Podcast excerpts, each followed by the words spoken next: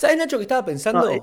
que tendríamos Dale. que empezar a pensar más los principios? Porque, bueno, los principios son la parte a la que menos atención le prestamos en cuanto a organización, es la parte más improvisatoria de todo el formato, eh, y sin embargo es la parte que más escucha la gente. Porque, bueno, si una persona empieza a escuchar, te entiende. En YouTube, viste que uno empieza escuchando siempre el principio.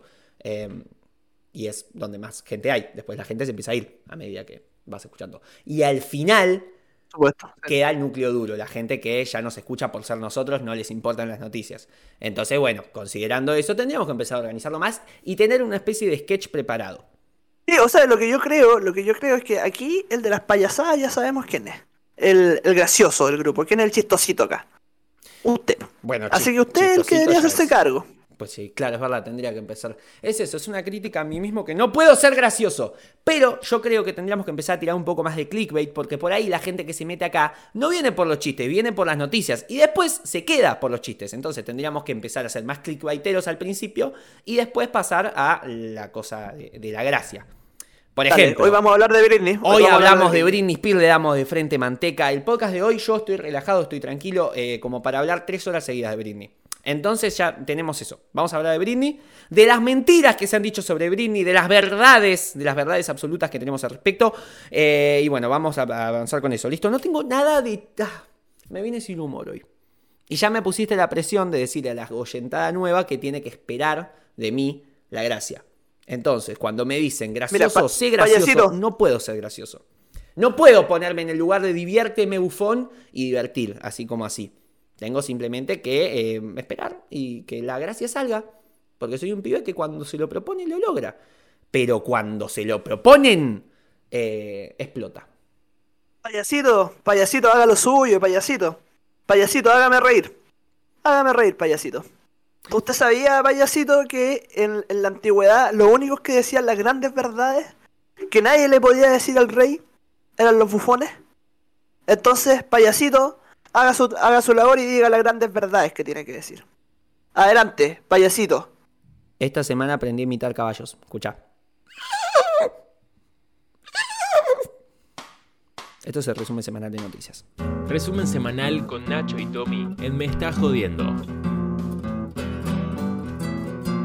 Esto, esta búsqueda llegó luego de, de pensar, porque yo quería imitar delfines y descubrí lo siguiente, que hay un mundo distinto a las imitaciones eh, cuando uno hace las imitaciones para adentro, ¿entendés? O sea, no tenés que hacer el sonido para afuera, tenés que hacerlo para adentro. Hay un mundo entero de nuevas voces que podés sacar si hablas para adentro. Y yo creía que los delfines estaban... aspirando. Claro, aspirando, exactamente. Gracias, Nacho, por ser el de las palabras. Entonces, eh, queriendo encontrar eso, me di cuenta de que soy bueno imitando caballos. Ahora me sale un poco como el orto porque vengo de hablar frente a manteca media hora. Pero, antes, con agua, con la, con la glotis bien eh, humedecida y un par de intentos previos, me sale espectacular. Como por ejemplo, a ver. no. Si te da tos, no sale, porque los caballos no tosen. Ah, eso, mira, justo eso te iba a preguntar, si era un caballo o un delfín. Por eso te digo, bueno, yo, mi idea era hacer un delfín, que era algo así. Pero me salía más caballo. Y hubo un momento que me salía espectacular. Bueno, ¿querés em- empezar con el formato? Vamos a empezar con el formato. Señoras y Pero, señores, pero, les doy- antes, antes, antes, antes, antes, antes. Sí, Te, te voy a poner un alto ahí. dígame. ¿Y qué pasa con los animales que tú tienes que expulsar sonido? Como un, no sé, elefante. ¿Pensás que pensé justo en un elefante? Pasa que el elefante ¿En también te pensás en como expulsión de aire, pensás en un elefante. Pero ¿qué, qué otro Claro. animal pensás como que mueva una parte del cuerpo que no sea la boca para hablar? A ver, por eso. eh, eh, Los hormigueros. Bueno, pero todo bien por el formato trompa y además el oso hormiguero no es tan popular, no te lo enseña, eh, no sé. ¿Qué ven los chicos hoy? Tengo un hermano chico, ¿por qué no sé qué ven los chicos hoy? Soy un hermano abandónico. Eh, Eh, Pepa. Pepa, por eso, no hay un oso hormiguero en Pepa, hay un elefante. ¿Sí? Hay un elefante. Eh, es verdad. Hay un elefante. Sí, toda la razón. Es Sí. popular. Bueno, cuestión. Señoras, señores, les doy la bienvenida al resumen semanal de noticias en Me Está Jodiendo. Hoy desde una ubicación distinta, porque debo confesar, y habrán notado que estoy con un eco distinto al común, eh, estoy con 8 horas de sueño encima y de vacaciones. Entonces, esto es un podcast que estoy haciendo un poco de infiltrado, porque no debería estar acá, yo debería estar tomándome un daiquiri en eh, lo que sería la playa, pero no estoy acá eh, grabando, con una linda vista de fondo. Así que estoy inspirado, contento y viendo agua, lo cual me lleva a pensar, combinándolo con esto que decíamos de los elefantes, ¿por qué los animales marinos eh, tienen remitencias a animales terrestres? Por ejemplo, ¿por qué hay un elefante marino? ¿Por qué hay un león marino? ¿Por qué hay un lobo marino? ¿Por qué hay un... ¿Habrá un tigre marino? Yo imagino que sí. Y seguramente va a ser todos muy parecidos al método foca, ¿no? Porque son todos focas. Son todos focas con distintas particularidades. Y eso lo transforman en lobos marinos, leones marinos, elefante marino. ¿Por qué pasa eso? Eh, nuestro especialista en eh, biología eh, mononuclear acuática, licenciado Ignacio Millí Hola, hola, gente querida, ¿cómo les va? ¿Cómo les va? Oye, no sé por qué pasa eso, pues. ¿Por qué pasará? A ver, no, yo sí, tengo una explicación. Lo que pasa es que nosotros somos muy eh, terracentristas. Mira, eso. Iba a decir exactamente esa palabra, pero te pido, ¿puedes dar una explicación eh, anticapitalista, pro-marxista al palo sobre por qué los elefantes marinos eh, no son, no sé, serafias y sí elefantes marinos? Mira, resulta que el. Obviamente, el neoliberalismo, el neoliberalismo y el capitalismo no ha sumergido tanto en esta. Con la voz de Fidel Castro, por favor. Ay, no, no, no. No. Pero sí. es que, ¿sabéis lo que pasa? ¿Sabéis lo que pasa? Es que yo ya te lo dije la, otra vez. Yo ya te lo dije la otra vez. Los que tenemos la voz aguda, nos cuesta imitar a personas con la voz grave. Ponte tú, yo te diría, con la voz del comandante Chávez. ¡Maldito seas! Estado de Israel. Pero no me va a salir porque no tengo la voz grave del comandante. Pero hay que agarrar algunas características, tipo hablar todo así, con la voz más, más tomada, tratando de exagerar las heces. Seas Estado de Israel. Tienes que sentir que tienes un balón de fútbol en la boca y hablar así. Aquí huele a azufre. Aquí huele a azufre porque estuvo el diablo aquí ayer. Eso fue cuando fue Obama allá a, Venezuela. Precioso, precioso. Chicos, vamos a avanzar un poquito. Estamos acá para hablar de las noticias musicales que ustedes vienen a ver. Es este el motivo por el cual la gente que está escuchando este formato por primera vez eh, está acá. La gente que no por ahí está un poquito más por nosotros, pero bueno, es importante también eso. Así que nada, estamos acá para hablar un poquito de las noticias musicales que han sucedido durante esta semana en el plano nacional, latino y e internacional. Vamos a hablar obviamente de la noticia más importante de esta semana, que es lo de Britney, Free Britney, todo ese movimiento, pero para agarrar un poquito de clickbait, vamos a tirarlo un poquito más hacia el final de lo que sería la primera sección, que son las noticias. Después no lo, no lo vamos a mezclar con el lanzamiento, con el ranking, todo eso, que es como la segunda parte del podcast, pero sí vamos a hablar de esto en su respectivo momento hacia el final para justamente eh, podernos centrar un poquito más en las otras noticias y después, en base, en medida de las noticias que tengamos ya desarrolladas, hablar de eso. ¿Me expliqué bien? También como para eh, saber el tema del tiempo, porque también pasa bueno, eso. Pues aquí obviamente los hackerman, los hackerman lo que pueden hacer es adelantar la guayita en Spotify. No, porque podrían ponerlo más adelante, pero no saben cuándo, porque no es el final del podcast. Es más o menos por la mitad, por los 43 minutos, te diría. Vamos a empezar a hablar de eso. Y es grave eso, porque 43 minutos es un montón. Así que vamos Muchísimo. A, vamos a hablar de lo anterior. Y vamos a empezar a hablar de las cosas que pasaron, además de lo de Britney.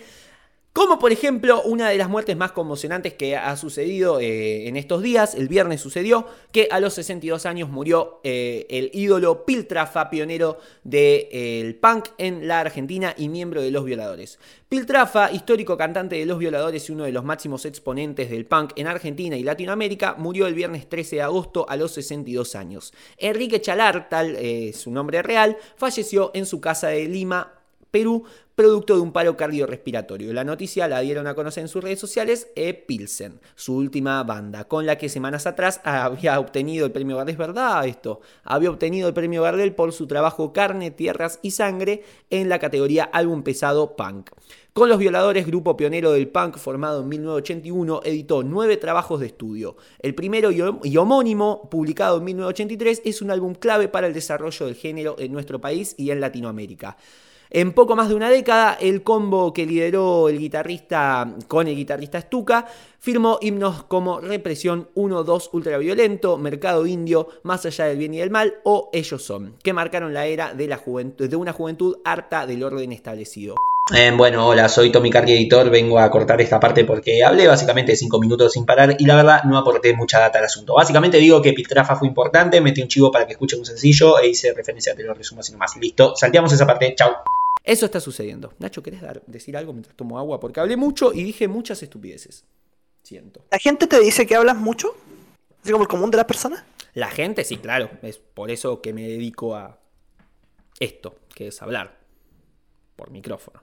Sí, eh, es, es una odisea ser, ser tu compañero en esto, Tomás. Estás muy agresivo hoy, Nacho. Siento que me estás queriendo boicotear, ¿puede ser? No, todo mi querido.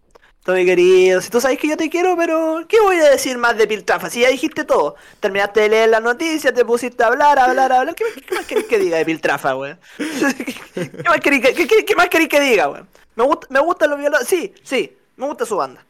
Me gusta. Buena banda. Buena banda. Pionero en el punk, no solamente argentino, sino que latinoamericano, diría yo. Eso ya ¿Qué lo más dije querés yo. que diga? Eso ya lo dije yo, Sí. claro. Dios. Bueno. ¿Qué más querés que diga? Querido, vos sos el que sabe de música, así que tenés que ampliar. Tenés que saber ampliar. Esto yo digo lo que sabe el crudo de la gente. Yo digo lo que sabe la gente. Vos tenés que ampliarlo. ¿Entendés? Bueno, cuestión, vamos a seguir avanzando con esto. Así, eh, mira, las noticias que vienen son más cortitas, así que vamos a tener más tiempo para debatir y hablar tranquilos.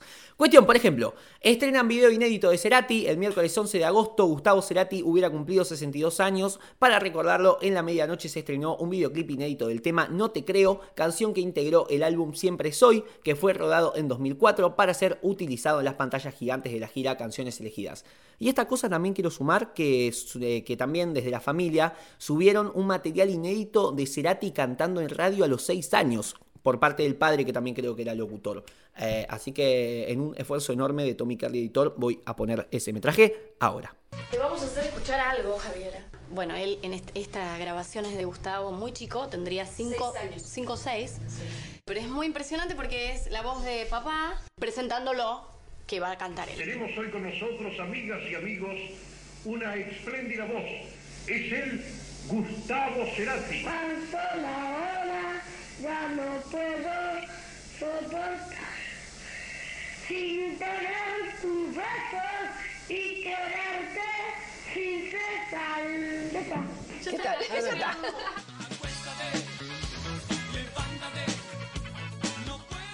Listo, ya lo puse. Bueno, cuestión, nada. ¿Querés decir algo al respecto?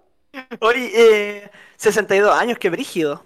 Qué brígido de Gustavo Cerati hubiese cumplido esa edad, weón. Sí, no, este, este, este es increíble, primero cómo pasa el tiempo y segundo, eh, es siempre esa nostalgia, es hablar sobre supuestos, obvio, pero que lo- yo con Cerati me pasa particularmente de pensar las cosas que hubiera hecho, eh, viniendo de Eh. fuerza natural, el arte que le quedaba encima.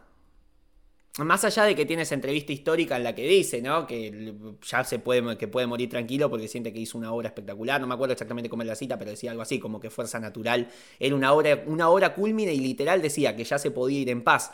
Y, luego le pasó esto, todo, todo lo que ya sabemos.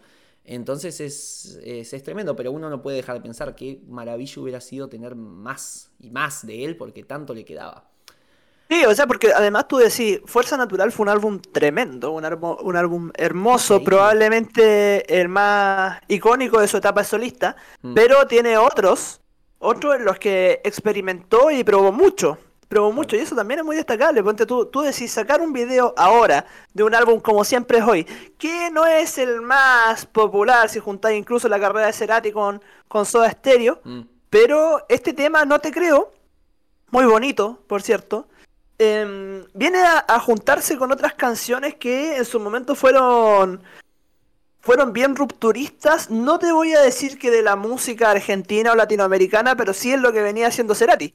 Em, con otros álbumes como álbumes, perdón, como Colores Santos, Ponte tú como eh, El Amarillo. Yo creo que Claro. hay, hay harto material ahí, hay hartas cosas y como tú decís, probablemente después hubiese seguido mutando en todo esto y quizás qué, qué tendríamos de Cerati hoy en día. Pero nada, eh, se agradece, yo creo que se agradece este, estos gestos como de cumpleaños, estas pequeñas, estos pequeños guiños en los cuales a los que somos fanáticos, los que lo queremos, los que lo echamos de menos, al menos podemos reencontrarnos un poquito con él.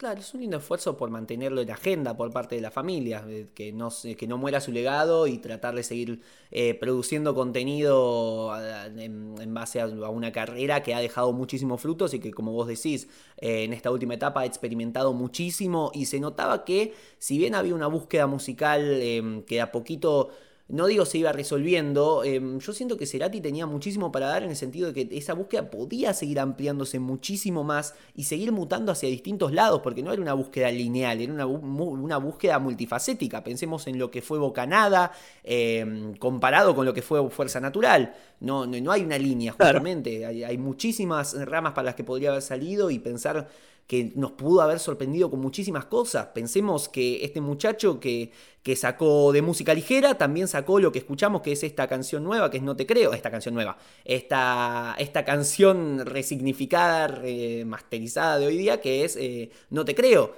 que son dos temas tan distintos. Y eso ponerlo en el mismo plano que otros temas como Tracción a Sangre, por ejemplo, o Bocanada, el, el tema. Entonces uno piensa, wow, cuánto, cuánta cosa que se pudo haber producido de acá. Así que nada, bueno, tenemos eso, escúchenla porque nuevamente es un lindo tema para revisitar y el video también es, es interesante de ver. Eh, así que bueno, eso está pasando. También si quieren podemos seguir hablando un poquito de otras cosas más actuales, como por ejemplo Trap y Género acusan al, eh, de machismo al español Zetangana por una foto polémica. El artista fue criticado en redes sociales luego de compartir una imagen en la que aparece rodeado de mujeres en un yate para promocionar su nueva canción. Y yo estoy, ¿sabes qué? Estoy harto de que los medios no asuman una posición ideológica, explícitamente, porque la asumen. O sea, uno puede hablar de la objetividad de los medios y qué sé yo, pero me da bronca que no eh, salgan del closet y digan, acusan de machismo. No, digan, es eh, digan, eh, foto, eh, Z Tangana publica una foto machista, punto. O digan, eh, eh, no sé, pero sean más explícitos. Es decir, si siempre siguen una línea ideológica los medios, no hay medios objetivos, no existe la objetividad periodística, aunque sea una idea utópica.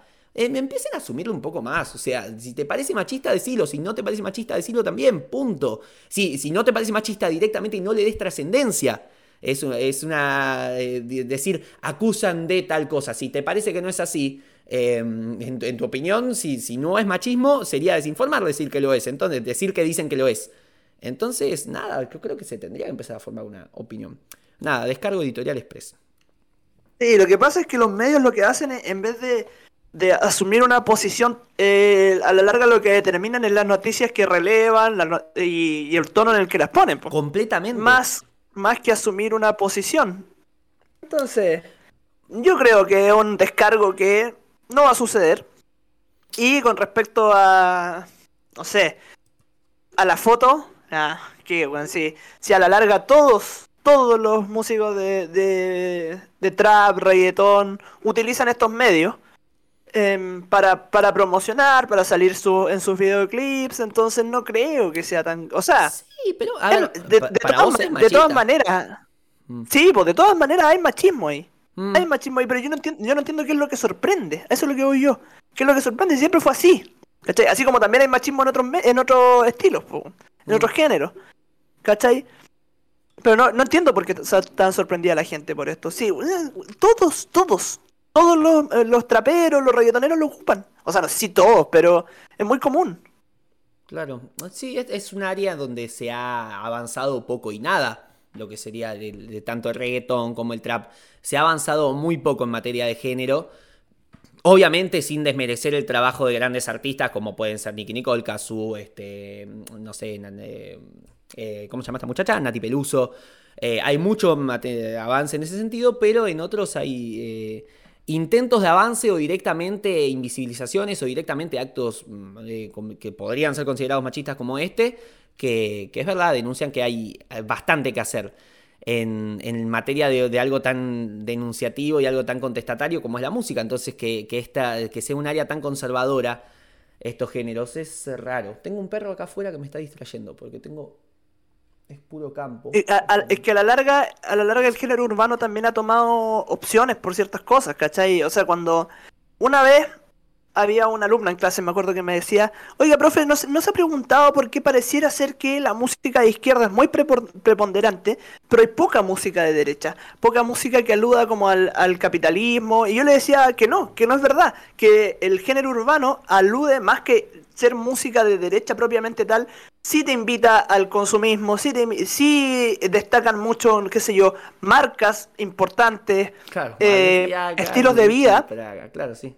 Insisto, sin desmerecer, obviamente, sin desmerecer, considerando que a mí me gusta mucho Bad Bunny, me gusta mucho Daddy Yankee, me gustan mucho así, muchas estrellas del género urbano, eh, son decisiones que toman, weón. Entonces yo no entiendo qué sorprende. O sea, si el día de mañana, eh, qué sé yo, Bad Bunny saca un tema que se llama Adidas, no sé, o ya una marca más prestigiosa, qué sé yo, Louis Vuitton, Sí, sí, se eh, entiende, se entiende. Gucci, ¿cachai? ¿Qué te vaya a sorprender? ¿Lo vaya a criticar por estar haciendo una oda a una marca? O, bueno, si es la larga es lo que han hecho siempre. O sea, es, es la opción y la gente elige seguirlo así también. Es que es cierto, tal vez eh, es, es muy interesante lo que está diciendo. Es como que la música de, de derecha, justamente, desde el po- cantando desde el poder, se da el lujo de invisibilizar esas expresiones y esas ideologías que, que manifiesta. La izquierda sí necesita gritar explícitamente porque, bueno, necesita dar una lucha, considera que es necesario dar una lucha. La derecha, desde su conservadurismo y su tradicionalismo, simplemente em, emite emite sin emitir, diría. No hay un juicio tan formado, o sea, hay un juicio formadísimo, pero está invisibilizado. Se dice de una manera mu- mucho más sutil que la izquierda que necesita gritarlo. Eso creo que es la, la diferencia. Y, y es interesante ese planteo que haces. Y, y bueno, y es cierto que tal vez, que tal vez la, lo, lo que decías, no hay... eh, yo la verdad estoy de acuerdo con, con tu alumna, no hay música explícitamente derecha, la hay, hay música, pero no es explícito. Se, se- se muestra invisibilizado justamente para seguir eh, manteniendo una línea que, que no sea rupturista y para nada se, se problematice. Con cosas como, por ejemplo, eh, esto de la foto. Entonces. Pero, Sí. Pero hay músicos que puta que les gusta la derecha, weón. ¿Cómo te gusta la derecha, Ricardo Montaner? ¿Cómo te gusta la derecha. Camilo? ¿Cómo les gusta la derecha? Solo se excitan con la derecha, ustedes. Esa, esa frase ya la has repetido. ¿De dónde viene? De, de Matías del Río. Ah, el buen Matías de Río, qué lindo. Este, bueno, es un gran, muy mal momento. Es un muy mal momento para decir que en mis vacaciones en un momento estaba paseando por la playa con mi bicicleta, este, yendo a unos 30 kilómetros por hora. No había nadie, había una niebla impresionante. Lo pueden ver en mis historias destacadas de Tommy Carly en Instagram. Eh, lindo chivo. Bueno, cuestión que yendo por ahí, decidí empezar a poner música y gritarla. Cosa que no suelo hacer muy seguido porque generalmente en la ciudad tenés mucha gente, siempre y te da un poquito de vergüenza. Pero bueno, acá puse un par de temas de Charlie y debo reconocer que sonó La cima del cielo de Montaner. Porque es un tema para gritar que no sabes cómo es. Puede ser un poco un momento de quiebre en este podcast, en esta relación. Lo entiendo, lo asumo. Pero eh, me ha sucedido eso. Soy débil, soy humano, soy Tomás Carly. Y ahí termina mi tráiler. Y aquí yo corto la llamada. Adiós. Sería hermoso que cortes en serio. Cuestión. Uy, no, para, corto en serio. Nah, mentira, te la creíste. Eso fue un poco de radioteatro. Nuevo formato en el que voy a incursionar. Chicos, ¿seguimos hablando de noticias porque nos fuimos al carajo con el tiempo o no? 25. No, no estamos mal. Pero vamos a avanzar. Eh, bueno, Bad Bunny arrasa las nominaciones a los Billboard Latino 2021, justamente hablando del tema. Eh, la estrella de la música urbana, Bad Bunny, es el gran favorito de los próximos premios Billboard de la música latina 2021, con 22 nominaciones para estos galardones, que se entregarán el 23 de septiembre en Miami, Estados Unidos, y en los que Maluma, J Balvin, Karol G compiten en 11, 9 y 8 categorías respectivamente. Bad Bunny hace historia con sus álbumes El, el último tour del mundo, Yo hago lo que me da la gana y las que no iban a salir, con los que, con los que logra las 22 candidaturas, entre ellas Artista del Año y Top Latin Album del Año, y 6 menciones por su tema Dakiti, anunciaron los organizadores. Y ahora no puedo dejar de pensar y de ver en todo esto que estás diciendo vos. Lo de cómo la derecha invisibiliza, cómo la derecha eh, tiene una línea pero no la manifiesta explícitamente. Porque es cierto, son todos, todas canciones, todos álbumes que tienen una línea, tienen una forma de pensar, tienen una ideología cargada, pero no la expresan. No, es decir, no la expresan explícitamente, no hay una lucha. Es, es muy loco. Y bueno, y eso es lo que se premia. Sin embargo, las canciones de izquierda, qué sé yo. eh, me acuerdo de, de en su momento escuchar a Woz diciendo que Canguro, que es uno de sus temas más reaccionarios, eh, no fue tan difundido por playlists de Spotify ni medios oficiales. Y sin embargo tiene tanta carga ideológica como el tema de Zetangana con mujeres bailando de fondo.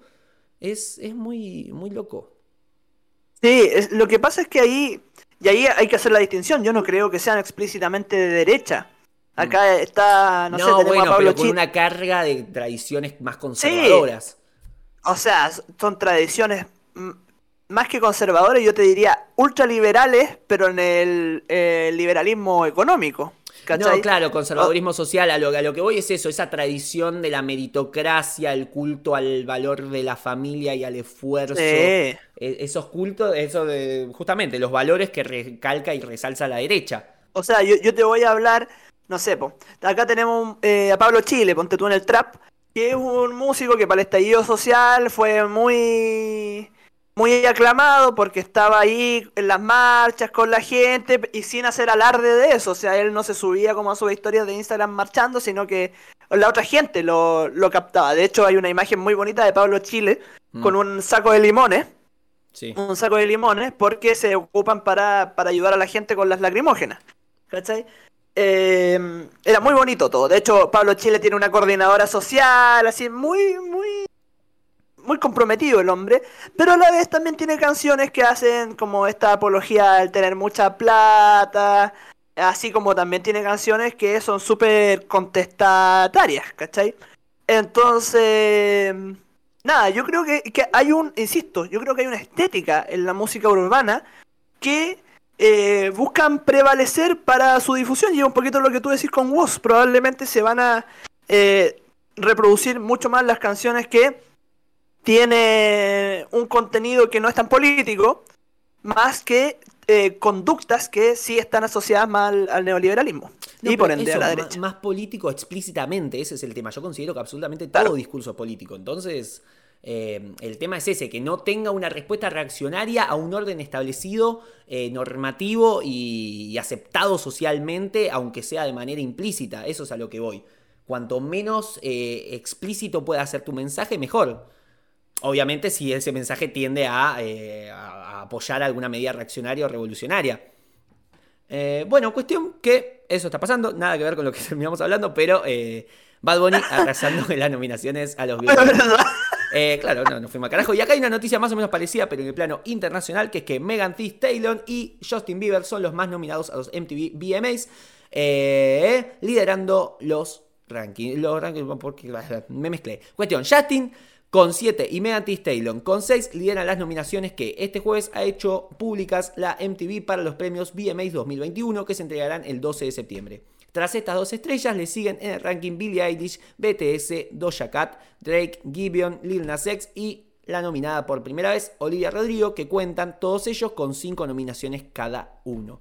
Y bueno, eso va a pasar y lo comentaremos. ¿Hay algo para decir sobre esto o pasamos con lo que sigue? Eh, no, nada, nada. Es que no- me extraña tampoco la gente que está ahí. A la larga son de los que hablamos toda la semana. Megan Thee Stallion que ya había salido los Grammys pasados como Claro. con el tema con el tema del año. Entonces, bueno, Justin que ahora está... Justin que está no en el 1 si- de Spotify, claro. Claro, eso te iba a decir. No, no sé si todavía estaba en el 1, pero efectivamente, claro. Entonces como que la están rompiendo estos chicos. Estos chicos la están rompiendo. Che, ¿cómo te gusta la derecha. Montaner? Vamos los pibes, qué grande los pibes. Bueno, cuestión. Sí. Vamos allá con lo que sigue. Vamos con lo coso que eh, es que esto, esto es más interesante. Mira, Abbey Road abre sus puertas al público por primera vez para celebrar su 90 aniversario. Esto es interesantísimo. Los estudios de grabación londinenses Abbey Road, los más famosos del mundo por haber albergado a las más importantes figuras mu- mundiales de la música, pero que yo asocio con los Beatles, abren por primera vez en su historia sus puertas para visitantes a modo de celebración por sus 90 años. Desde el lunes de la semana pasada hasta esta semana, el público podrá recorrer por el eh, valor de 100, en- de 100 libras la entrada las tres salas principales del estudio que este jueves celebra su aniversario. Eh, qué ganas de tener dinero en exceso. Qué ganas de poder eh, estar ahí. Porque es un hecho muy histórico, muy importante y que da para estar. Qué ganas de que no haya pandemia. No, no, no, no es una cuestión de pandemia, porque si no hubiera pandemia no podría ir tampoco. Digo, qué ganas de tener, estar cagado en dinero. Y teniendo dinero puedo ir pasándome bien por lo que sería la zona de la genitalidad, la pandemia. Entonces, eh, es, es todo problema de plata. El único problema en el mundo es la falta de dinero. Punto. Es Argentina. Y habiendo tomado agua, pasamos a hablar de la última noticia antes de hablar de los títulos y hablar de Britney de una vez. ¿Cuándo vamos a hablar de Britney? Bueno, otra diva como Britney son las Barbie, porque Barbie rinde homenaje al rey de rock and roll, cuántas R's. En el marco de la semana de Elvis, el fabricante de juguetes Mattel lanzó al mercado un divertido homenaje al llamado rey de rock and roll. Rey de rock and roll, que es un insulto a mi falta de pronunciación de la R. Bueno, cuestión, a través de su línea Barbie podrás comprar una muñeca ataviada con la icónica vestimenta que usó una de las figuras más relevantes de la historia de la música y la cultura popular del siglo pasado. Que la vi bastante bonita también. No sé si para comprarla.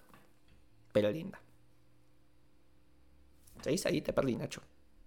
No, aquí estoy. Ah, no está. ah, simplemente no tenías nada para comentar. No, no, que. que conste. Bien. ¿Querés decir algo? Yo puedo hablar hasta mañana. No me dé la oportunidad. ¿De la, de la Barbie vestida de Elvis? Sí. ¿Sí?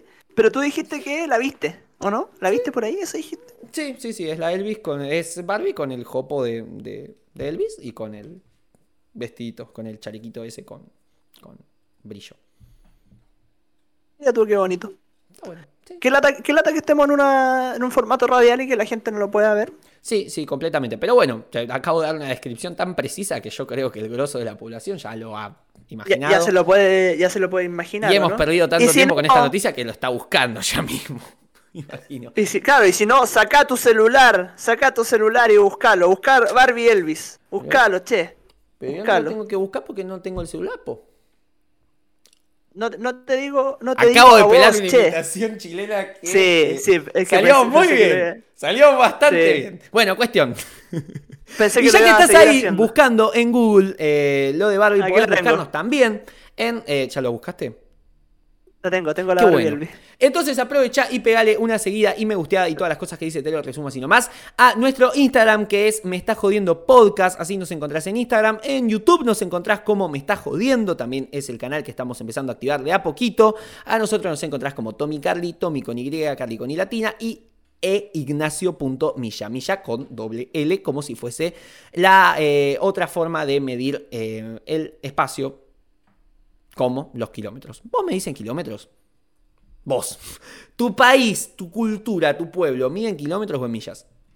En kilómetros. Perfecto. Bueno, acá también. Entonces, nada, es una cuestión yankee nada más. Bueno, vamos con los Sí, títulos sí. para creo, hablar. que, creo que algo más bien latinoamericano. Oye, hay más de una, hay más de una Barbie Elvis. ¿Cuál Sí. decís tú? ¿Es la que tiene el traje dorado o el traje blanco? Buscá 2021, porque había otras viejas que venían así directamente con un Elvis hecho Barbie. Pero no, es el. Es, es Barbie. Es Barbie, es así morocha, más o menos tez. Ah, la de. Es la del traje blanco. Esa, sí, la- la- lo que te imaginas, oyente. Es eso. Está, está bien buena, está bien buena. Bien buena el, el juguete, no estoy, no estoy hablando de algo sexual. Está bien bueno el juguete. Te Está bien metiste bueno juguete. solo, Nacho, ¿eh? No dije nada.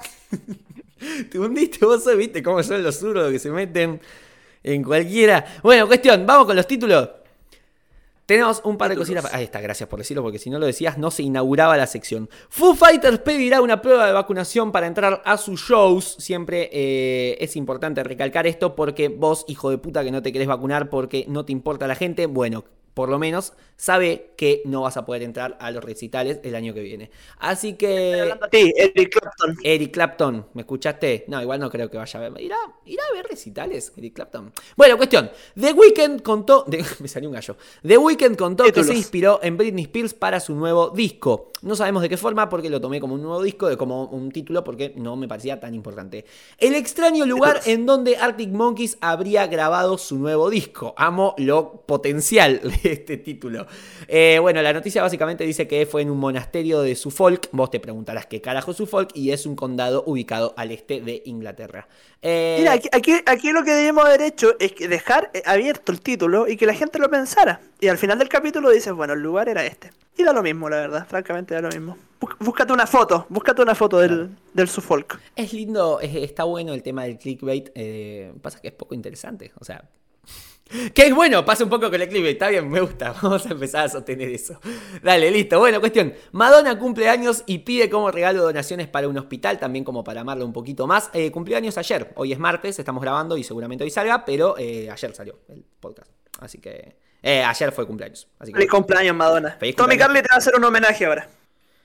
Bueno, vos sabés que el otro día descubrí que Hang Up es un, tiene un sampleo tremendo de ABBA. No sabía yo eso. De ABBA, sí, pues.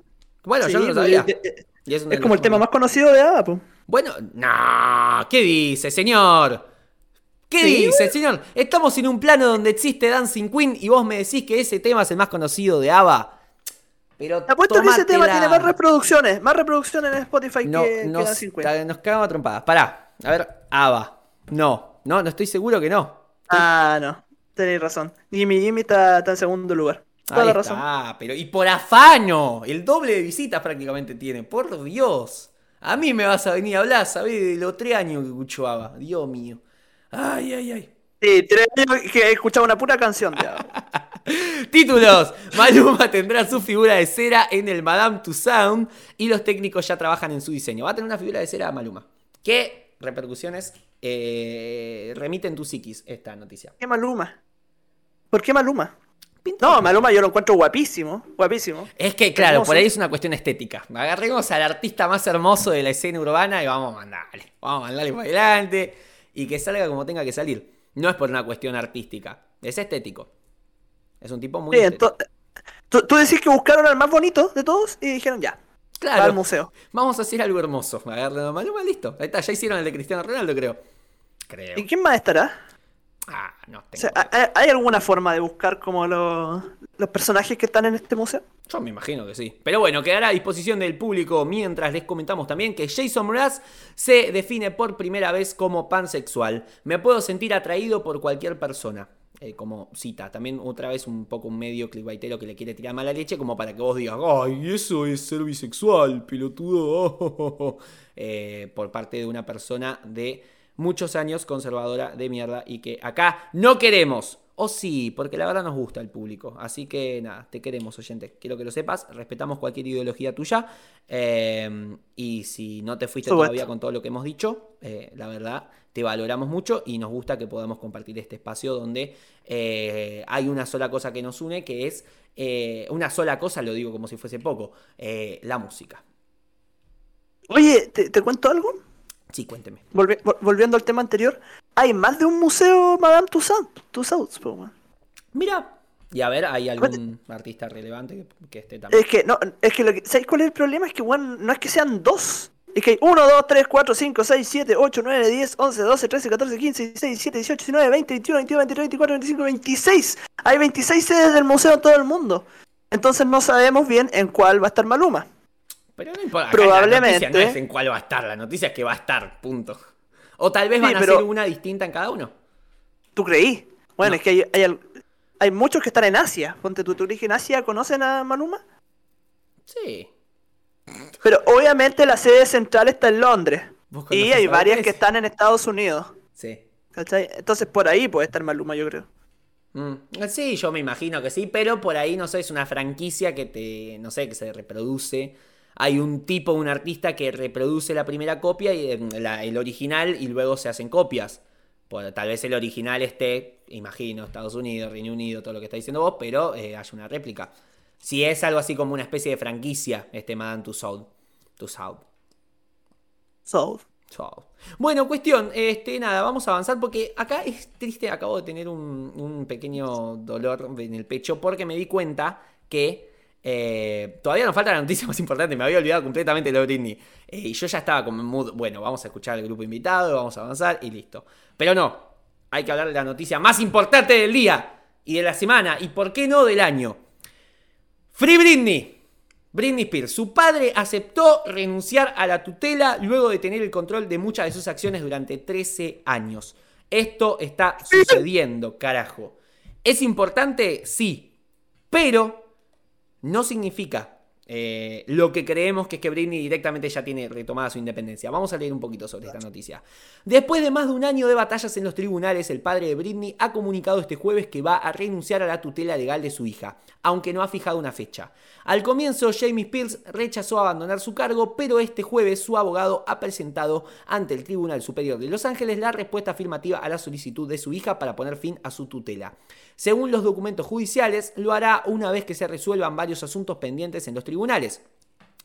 El abogado de Jamie Spears apuntó que no hay motivos reales para suspenderlo o removerlo y ha argumentado que la decisión para, para dimitir en, este, en el momento adecuado tiene que ver con zanjar la batalla pública con su hija. Lo que quiere es eso, que se acabe todo este, eh, básicamente el hateo mundial que ha recibido por el tema este y la trascendencia de Free Britney.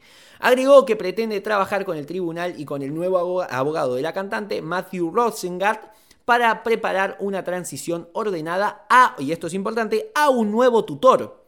Jamie Spears, de 68 años, cobra 16 mil dólares más 13.400 euros mensuales por ser el guardián legal de su hija.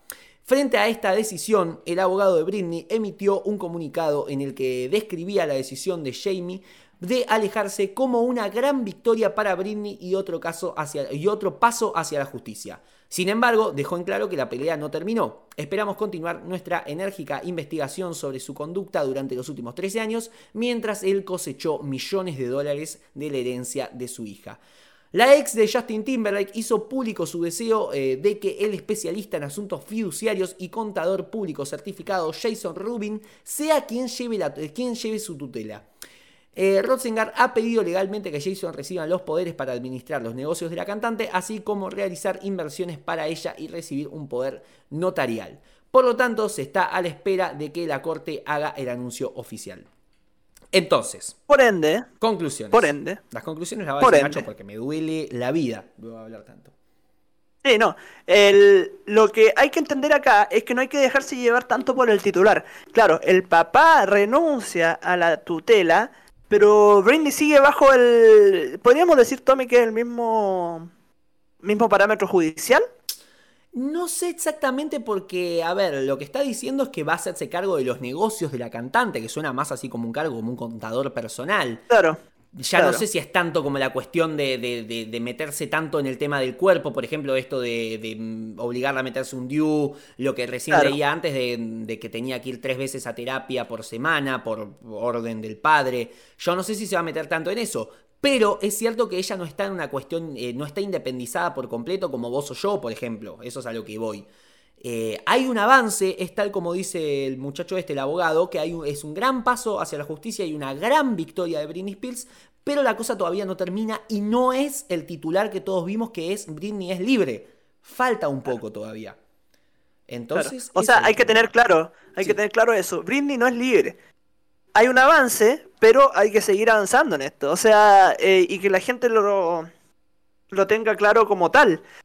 Eh, no sé, que se que ciertos derechos se le hayan permitido es una weá que debió haber pasado hace mucho tiempo. O sea, qué bueno que existió este revuelo mediático para visibilizar esta situación y ojalá que todas las personas, mujeres principalmente, que están pasando por esta situación, eh, se, nada, se vea también favorecida por, por este tipo de, de mediatización que tuvo la situación. Claro, es un Pero, antecedente. eh, claro, claro, es un, ante- un buen precedente para lo Claro. que viene. Pero a la larga, aquí aún falta mucho camino por recorrer. Hay una buena victoria, pero hay que seguir avanzando. Claro, claro. Yo lo que me refería con esto del antecedente es que, bueno, es por lo menos una causa en, la, en materia de derecho, siempre pasa eso, que siempre se le da mucha atención a los casos previos, antecedentes penales que haya habido de ciertos casos, para eh, dirimir una, una- una opinión o decretar algo. Eh, Siempre se tienen en cuenta estos antecedentes. Entonces, que esto esté pasando es bastante positivo en materia de lo que es el tutelaje. Yo creo que lo importante es eso. Eh, Se, ha, reconocido y se ha entendido que el tutelaje de Britney eh, por parte de su padre ha sido muy abusivo. Entonces, lo importante es que ahora va a aparecer alguien que sí, elegido por Britney, también esto es importante, que va a manejar ese tutelaje con eh, más coherencia co- y, justamente sin estos abusos. Entonces, es importantísimo lo que sucedió, es importantísimo, pero todavía no está resuelto. Todavía no, termina, no, no, gan- no ganó Britney. Eh, ganó la batalla más importante sin lugar a dudas, pero todavía falta para que sea para ganar la guerra. Eso es a lo que voy. Y también que se haga justicia por parte del padre que le ha chupado la sangre por años. En- entonces también eh, hay muchas cosas todavía que, que avanzar. Así que bueno, eso ha sido la noticia de Britney. Y siento que la hemos cubierto con un profesionalismo, porque también hay que elogiarnos un poquito cada tanto. Ah, la hemos cubierto muy bien.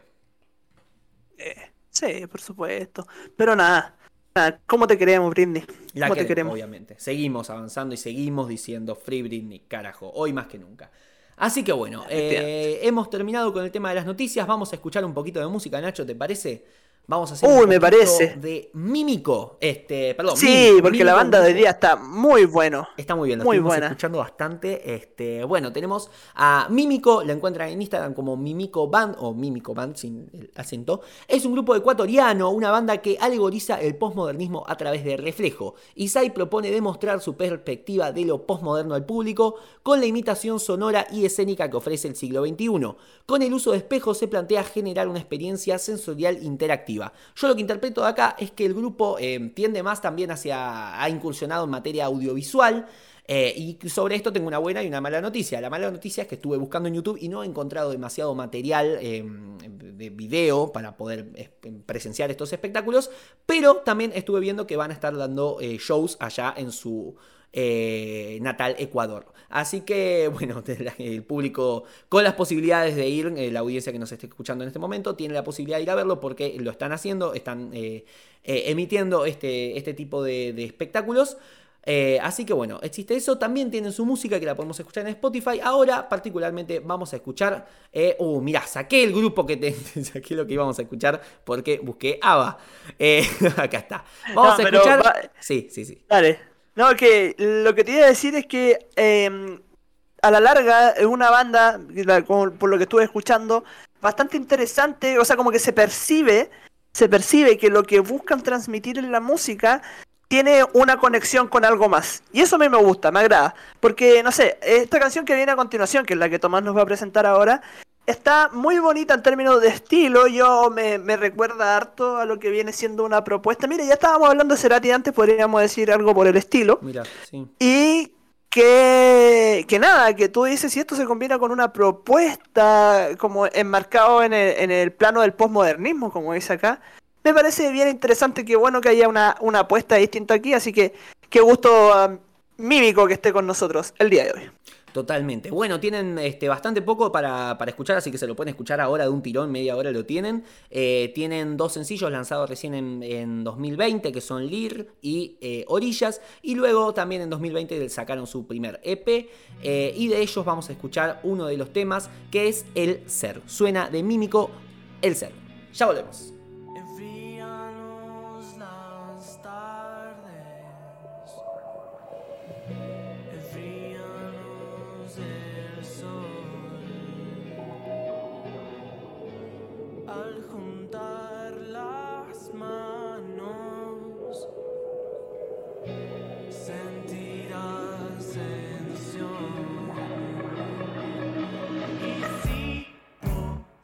Navegar, manipular el tiempo estaría de más.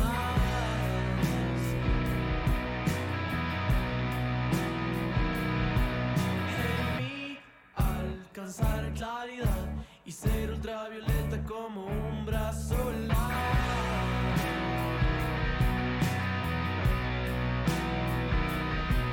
Fluir en mí la energía sentirme reflejado con la luna y la sal.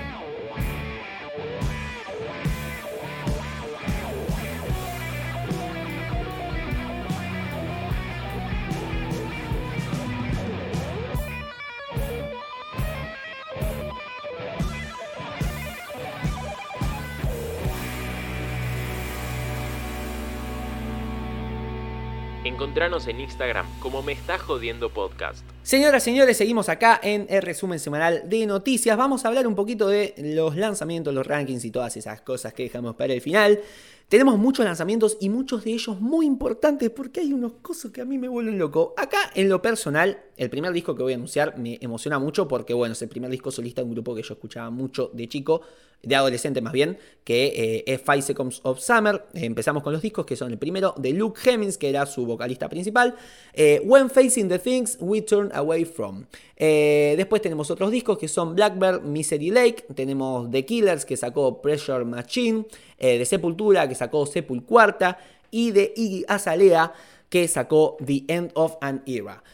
Después tenemos sencillos que son una barbaridad todos. Eh, primero, en primer lugar, quiero poner el último sencillo de Woz, que sacó justamente hoy hablábamos de él, que es Mirá Mamá, que eh, en lo personal está musicalizando una barbaridad estas vacaciones que estoy teniendo y es un tema que emociona eh, y, nada, siempre, siempre del lado Woz de la vida.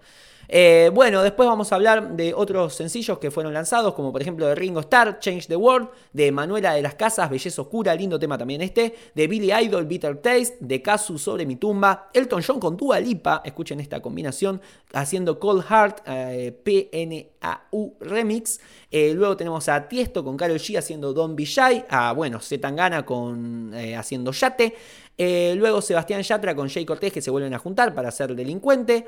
Eh, luego J Balvin con Qué Locura. Eh, Aliso con Cardi B haciendo Rumors.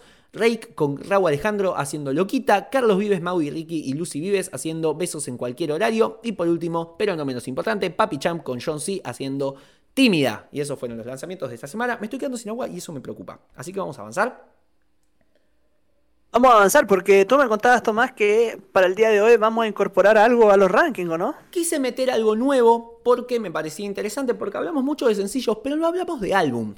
Y bueno, sobre todo porque bueno, Spotify no ofrece la, posibilidad de ver cuáles son los álbumes más escuchados, por lo menos no lo he encontrado yo ese formato, así que eh, vamos a recurrir a otro medidor bastante prestigioso, si no el más prestigioso, que es Billboard, con su eh, 200 Chart, en el que pone los 200 álbumes más escuchados semana a semana. Ahora, esta semanita tenemos en el puesto número 5 manteniendo Planet Hair de Doja Cat. En el puesto número 4, bajando dos puestos, tenemos Fuck Love de The Kid Laroi, Laroi, perdón, eh, donde si no me equivoco está el tema más escuchado de este momento que es Stay. Eh, en el puesto número 3 tenemos estrenando a Nas haciendo King's Disease 2. En el puesto número 2, subiendo un puesto, tenemos Soul de Olivia Rodrigo, mira vos que subió. Y en el puesto número 1, manteniendo desde la semana pasada, Happier Than Ever de Billie Eilish. Porque bueno, pasa eso, no hablaríamos de Billie Eilish, que es un fenómeno, el, el artista con el álbum más escuchado del mundo actualmente, y no la nombraríamos en los 5 más eh, escuchados, fíjate vos. Así que bueno, Claro. habiendo dicho esto, pasamos ahora sí con lo, lo clásico que son los Spotify Global Chart, eh, los temas más escuchados del momento en la plataforma Spotify. En el puesto número 5, está bastante aburrido igual esto. En el puesto número 5 tenemos Good For You de Olivia Rodrigo. En el puesto 4, manteniendo también Bad Habits de Ed Sheeran. En el puesto número 3, Industry Baby de Lil Nas eh, manteniendo también. En el puesto número 2, manteniendo también Begging de Maneskin. Y en el puesto número 1, Manteniendo también Stay de The Kid Laroi con Justin Bieber, haciendo 61.500.000 reproducciones, 8.200.000 más que la semana pasada.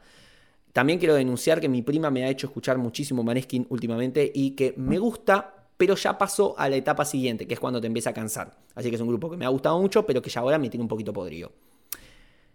Pasamos a, Pasó rápido, Maneskin, por ti, muy rápido, muy rápido. Porque, no, bueno, también me han hecho escuchado, me han hecho escuchar algunos temas muchas veces en muy poco tiempo y eso es quemar a un artista. Así que bueno, no es su culpa, pero eh, ya me he agotado un poquito. Nada, Mira, Maneskin pa- pasó de ser tu artista favorito, weón, ahora que te tiene agotado. ¿Quién, quién lo diría? Eh, no, no era mi favorito. Bueno, cuestión. Eh, Nacho, ¿querés decir los de Chile? Bueno, vamos con los de Chile, porque en el puesto número 5, bajando uno, que más pues de J Balvin con María Becerra, puesto número 4, bajando un puesto también, Volando Remix por Mora, Bad Bunny y Sech. Puesto número 3, Yanaguni de Bad Bunny, que también baja un puesto, mira tú. Puesto número 2, baja un puesto también, Pepas de Farruko, y como todas bajaron un puesto, quiere decir que hay un nuevo vamos. primer lugar Digno, ¿eh? que subió, Digno, que subió nueve puestos, nueve puestos, y, y que a mí me gustó mucho cuando salió y que yo creo que contribuí un poquito a que esté en este primer lugar. Volví de aventura, que volvieron, que volvieron ahí está el, eh, la idea del tema era un poquito esa, ¿cierto? Como poner volví, que eh, obviamente vuelve, habla de un, de un retorno amoroso, ¿cierto? Pero está jugando todo el rato con que volvió Aventura. ¿Y de, Claro. y de la mano de quién? Si no es otro que el grandísimo Bad Bunny que salió a acompañar y a, a apañar este tema. Con 2.796.700 reproducciones. 1.110.000 menos que la semana pasada. Mira vos. Y con eso le alcanzó para estar en el primero, mira vos. Bueno, En el cuestión- primer lugar, subiendo nueve puestos de una. Oye, a todo esto, en el, en el ranking de Chile, Bad Bunny tiene tres canciones, weón. En, en el entre los cinco primero, Bad Bunny está tres veces. Total, bueno, era lo que había pasado en su momento. Creo que la última vez que vi algo así tan impresionante fue con Olivia, con Olivia Rodrigo, con Soul. Claro, Eh, claro, sí. Me acuerdo que de los primeros 14 temas, 9 eran suyos, que es prácticamente el álbum entero. Así que, no, increíble, increíble. Así que bueno, eh, merecido reconocimiento que está teniendo nuestro artista amigo, no porque sea recíproco, por ahí es medio unilateral la amistad, pero bueno, eh, Bad Bunny, a quien queremos mucho y a quien saludamos con mucha gracia. Lo que no ha tenido gracia ha sido el Spotify Chart de Argentina, un desastre aburridísimo. Porque en el puesto número 5, manteniendo ¿Qué más puedes de J Balvin con María Becerra? En el puesto número 4, idem. Ya me fui de Mia con Tini y Duki. En el puesto 3, idem. No me conocen, remix de Bandido con Duki, Rey y Tiago PZK. En el puesto número 2, idem. Como si no importara Emilia y Duki. Y en el puesto número 1, subiendo 54 puestos, tenemos. No, mentira, manteniendo también entre nosotros de Tiago PZK con Lit Kila. Así que, bueno, Bueno. con 3.600.000 reproducciones, 390.000 menos que la semana pasada, lo cual da el, in- el indicador de que tal vez la semana que viene haya un cambio. Nacho. En el caso, en el caso de Argentina, Duki está con tres con tres canciones entre los cinco. Está bueno. ¿Cierto? Y bueno, y Tiago PZK también tiene participación en ¿Tiago dos. también? Sí, sí, sí, sí. sí. En dos. Sí, Y me gustaría ver hace cuánto que María Becerra no baja de, de estos, de estos puestos, no figura en ninguno de los cinco temas. Porque hace un montón, ah, pero hace un montón en serio que está ella, eh, pasarán otros, pero por lo menos él está, eh, ella está siempre eh, en alguna colaboración o, o en algo, pero siempre está, está, está manteniéndose estable entre los cinco primeros, así que también es algo a tener en cuenta. Tal vez no con el mismo tema, pero sí está sabiendo actualizarse y mantenerse en esos, en esos cinco primeros más escuchados. Así que bueno, ya habiendo dicho esto, pasamos al CFMérides, que esta vez tenemos un poquito más de tiempo para comentarlas. pero tampoco nos vamos a ir al carajo. Cuestión que en el puesto. En el puesto.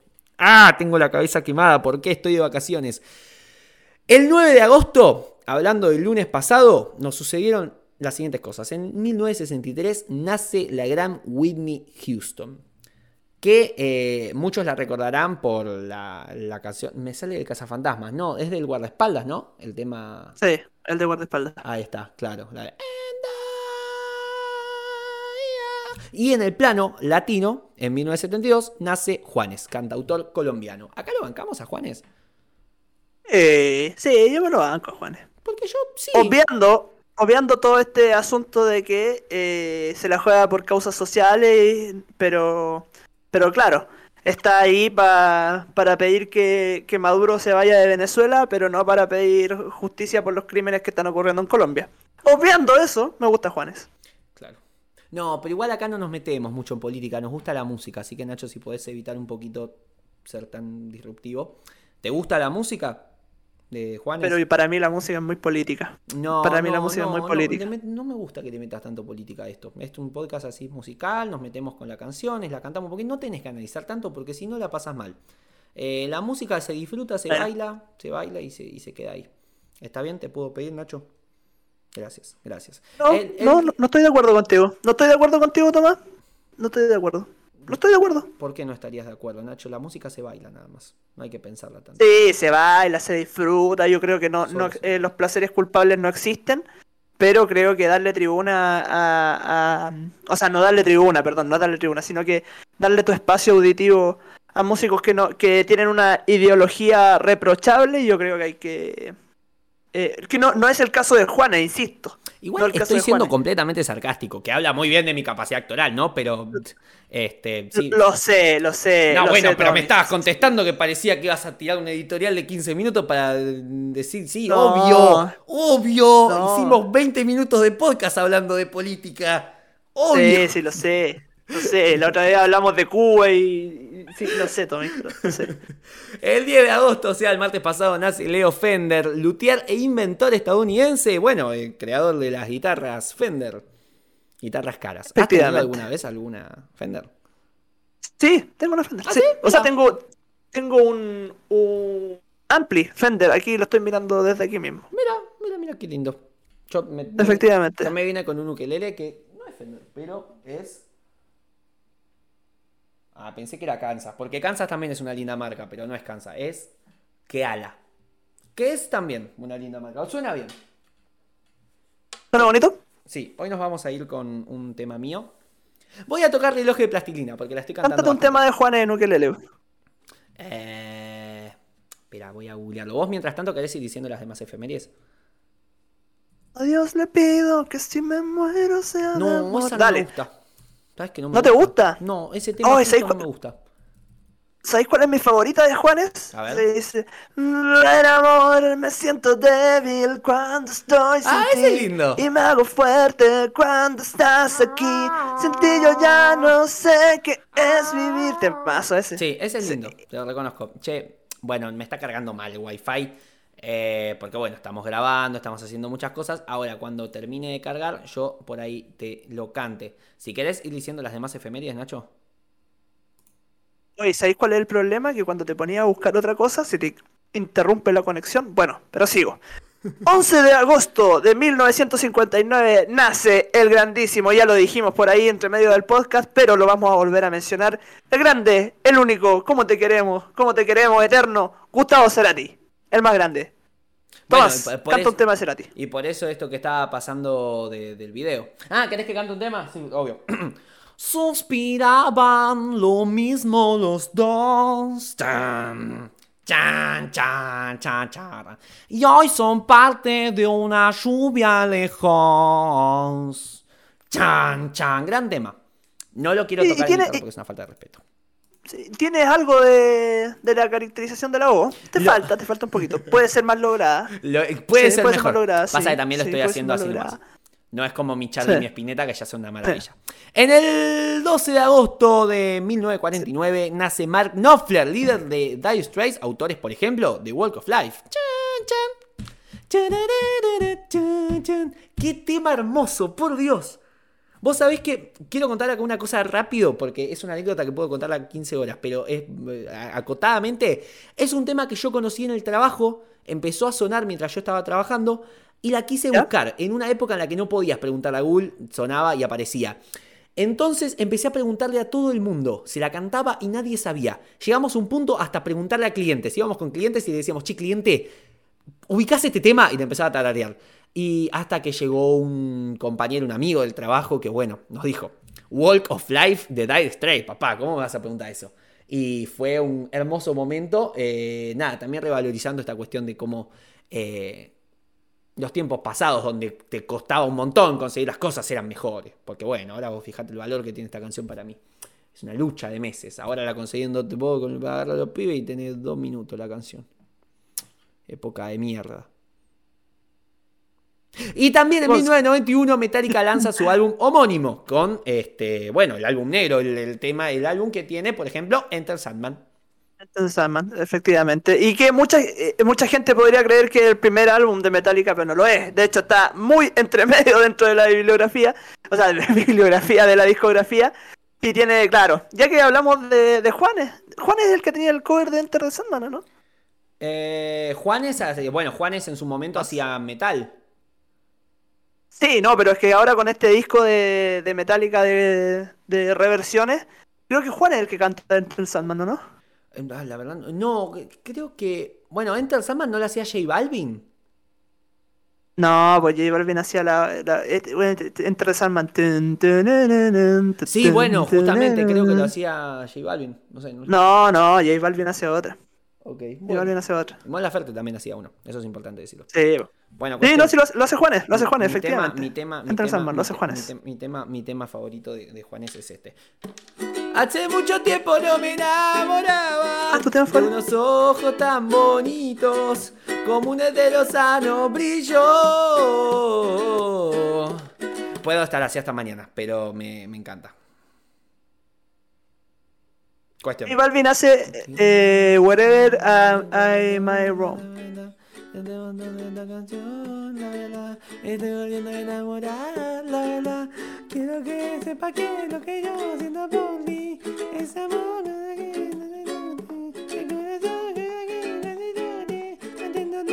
De agua dulce. Bueno, cuestión.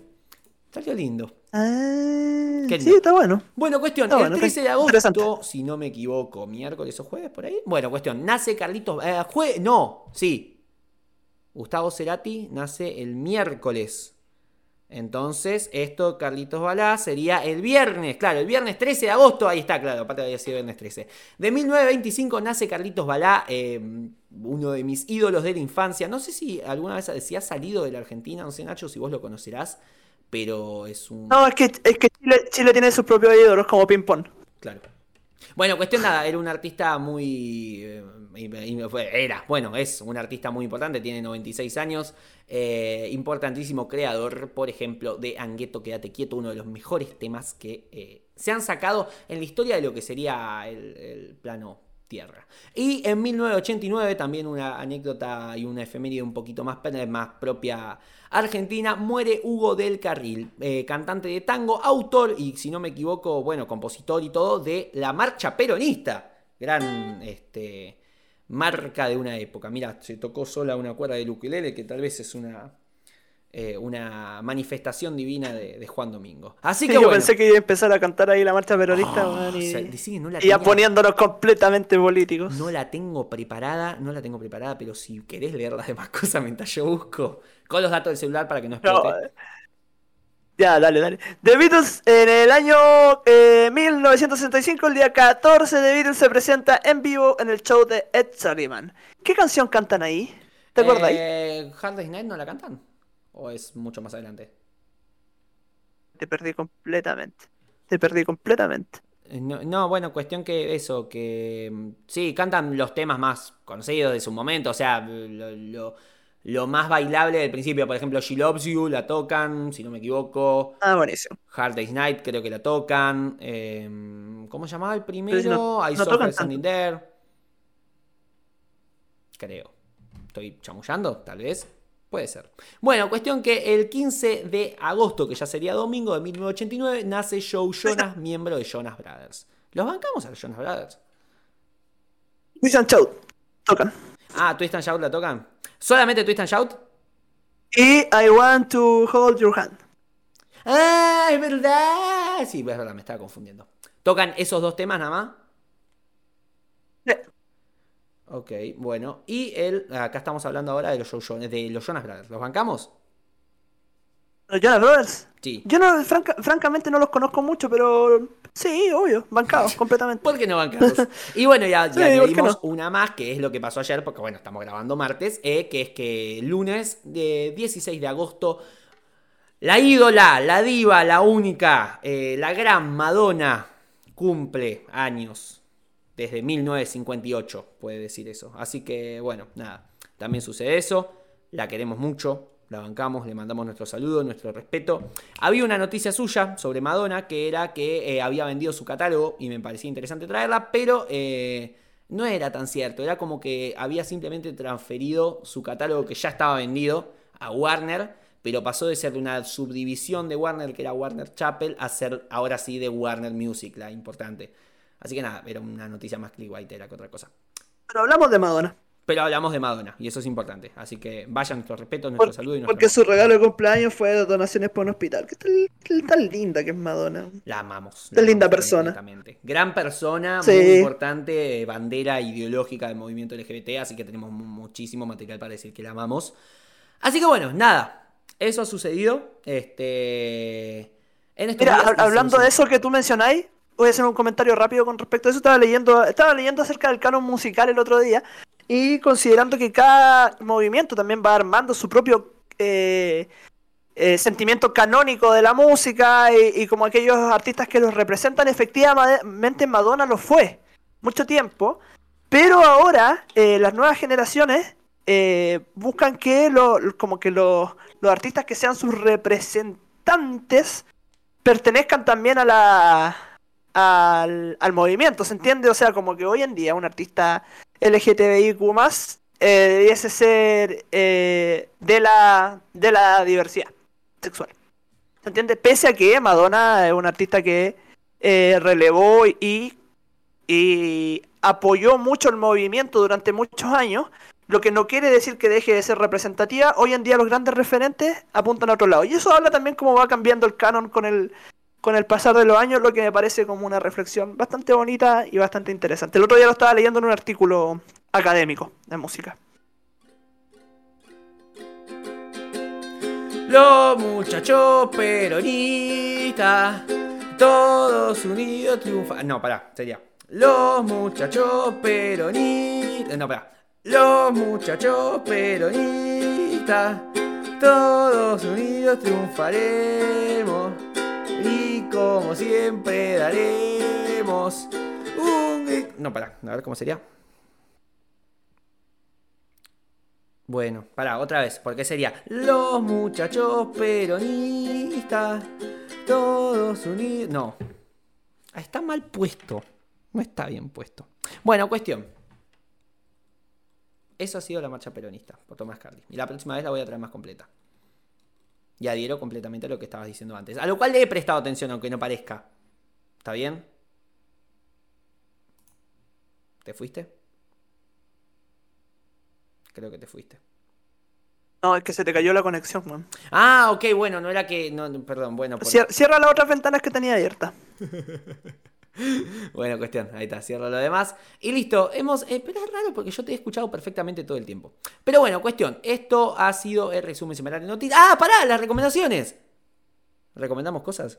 Porque Las recomendaciones. tengo una cosa importante para recomendar. Eh, bueno, básicamente, Adelante. en pocas palabras, eh, esta semana me he dado el gustito, también aprovechando que tenía un poco más de tiempo libre, de escuchar las. Este, nada, de, un, poco más así, de, meterme un poquito más en, cuestiones que tal vez no me son tan propias y nada, salí un poquito de mi zona de confort a nivel musical.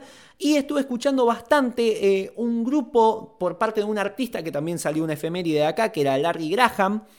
Eh, que bueno, fue un bajista, eh, no sé si es, si es o fue, pero bueno, cuestión que integró un grupo que eh, se llama, si no me equivoco, acá tenía el nombre, que es Sly and the Family Stones, que eh, bueno, es un grupo que eh, por lo que he investigado fueron bastante pioneros en lo que es la música funk. Y nada, me pareció interesantísima su música y nada, quería recomendarles particularmente un top tracks que es así una playlist que se- te salta así para que se escuche más o menos fácil. Una selección de 40 temas eh, considerados por el grupo esenciales para entender su música. Son 40 temas que duran más o menos 2 horas 40 en general. Eh, y nada, es muy interesante ver ese estilo proto-funk de cómo se va formando ciertas eh, cosas que luego tal vez derivarían más hacia la música disco. Nada, es, es, es muy eh, nutritivo históricamente a nivel musical eh, escucharlos porque bueno, vemos bastante esa... es eso, es un grupo que tiene un estilo musical que parece en transición entre lo viejo y lo nuevo, no sé, cosas de todo lo que fue la combinación de, de, de- de la música de, rhythm and blues con mambo, con jazz, con soul, con todo eso que desembocó en lo que fue el funk y que luego saldrían otras, otras, otros géneros como la música disco. Todo eso confluye en este grupo y me parece muy interesante escucharlo porque es eso, eh, se escucha y se siente mucho la transición y cómo hay una búsqueda constante de un, de un estilo que de a poco se va acercando a lo que más adelante sería el funk. Así que nada, esa es mi recomendación de Sly and the Family Stones. eh, Top Tracks, que es el- la playlist que te salta apenas entras en Spotify y buscas, eh, luego de buscar Sly and the Family Stone. Así que esa es mi recomendación. Top Tracks de Sly and the Family Stones. Nacho. Buenísimo, buenísimo. Yo les quiero recomendar comer soufflé de maní. Puta Ay, que son sí. ricos. Sí, sí, sí, sí, sí, sí, sí. exquisito. Completamente. Exquisito. Y para acompañar esa, esa tremenda experiencia, les quiero recomendar también un disco que me, me compré ayer, un vinilo, que es muy bonito, que es el Post de la artista Björk. Bueno, para los que no la conocen, Björk es una artista isla- irlandesa, islandesa se dice, sí, islandesa, que eh, lanza este disco el año 1995. Eh, es un álbum tremendo. O sea, en general la música de Björk yo creo que es una propuesta muy, muy bonita, tanto eh, en lo que es en vivo como en lo que es de estudio. Así que recomiendo plenamente escucharlo porque a mi juicio el mejor álbum de esta cantante, que hemos hablado poco de ella. Eh, así que en honor a, a Björk también yo creo que prontamente también va a salir un discología universal precisamente de este álbum. Así que para que lo escuchen mientras comen su de maní, post de Björk. Me encanta. Bueno, entonces suflé de maní con post de Bjork. Así. Bueno, esas han sido nuestras recomendaciones. Eh, si quieren que añade un par de cositas a la playlist invernal, me parece que podemos sumarnos un poquito a las cosas que han salido esta semana, porque hay dos temas que me parece que son plenamente. son playlist invernal de pura cepa, de raza. Tenemos Mira Mamá de Woz.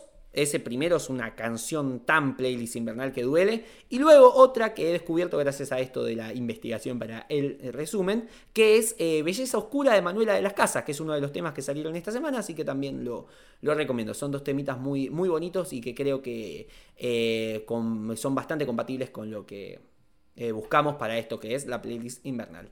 Así que nada, si no tenemos mucho más para decir, esto ha sido resumen semanal de noticias que bastante hemos hablado. Ha salido bastante largo, así que a la gente a la que le sirve que el podcast sea más largo que corto, eh, nada, acá tienen un pequeño regalito.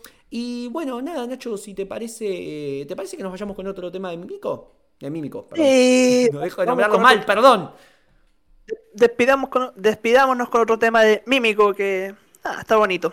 Está bonita la banda. Además que siempre un agrado de allá desde los amigos, amigues del Ecuador. Para que ya, ya tuvimos otra banda ecuatoriana, entonces, ¿qué, ¿cuál era la otra banda ecuatoriana, te acordáis? Eh, no me acuerdo si era Equinoccio. Equinoxio, sí, Equinoxio, No sé era si la otra era banda Equinoccio. ecuatoriana. Sí, Sí, sí. Ah, Así que nada, nada, un abrazo ya para la gente del Ecuador que nos escucha, que imagino que gran parte de la población, ¿o ¿no? Completamente. Gran parte de la población, en su mayoría. Este, depende también la cuestión electoral, porque bueno, somos muy políticos. Eso hay que Ah, sí, sí, por supuesto. que charlarlo. Sí. tenemos que charlarlo. Este, bueno, cuestión, eso por un lado. Por otro lado, también decirles que eh, pueden escuchar eh, mi último podcast, que es el de Mon Laferte, la guía definitiva. La tienen ahí en YouTube. Nacho está subiendo por su parte, este, en momentos más estará subiendo su próximo Discología Universal. ¿Que podemos adelantar de quién es o todavía no?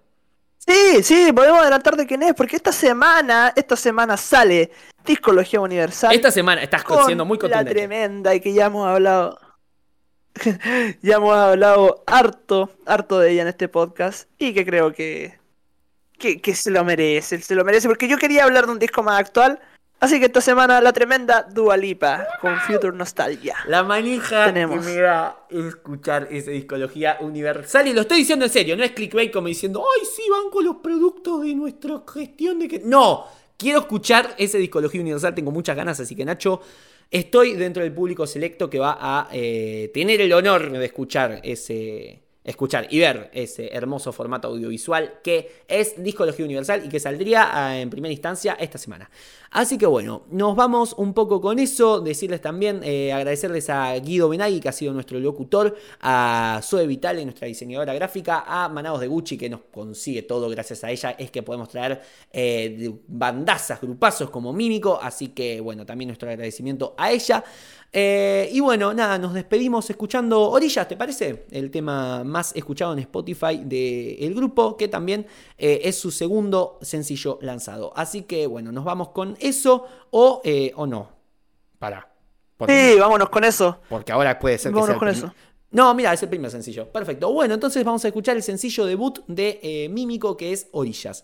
Esto ha sido el resumen semanal de noticias. Nacho, como siempre, gracias por estar ahí. Ignacio Milla, Irigoyen, señoras y señores.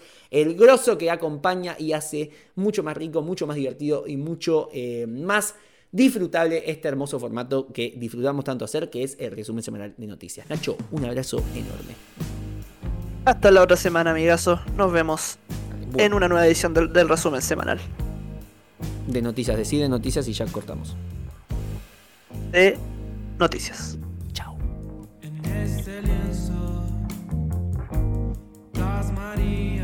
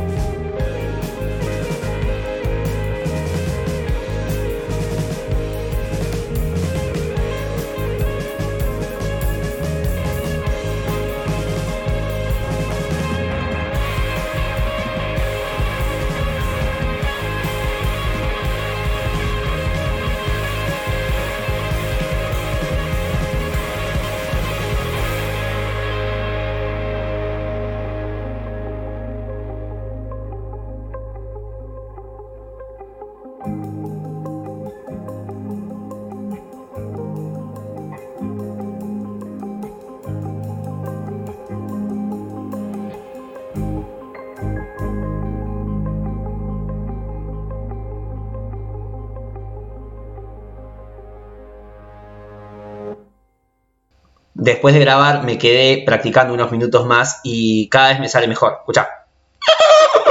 No, eso fue más como un auto frenando de golpe. A ver. Eso fue un poco un caballo teniendo una CB. Vamos, esta vez sale. Ay, la puta madre, antes me salía re bien.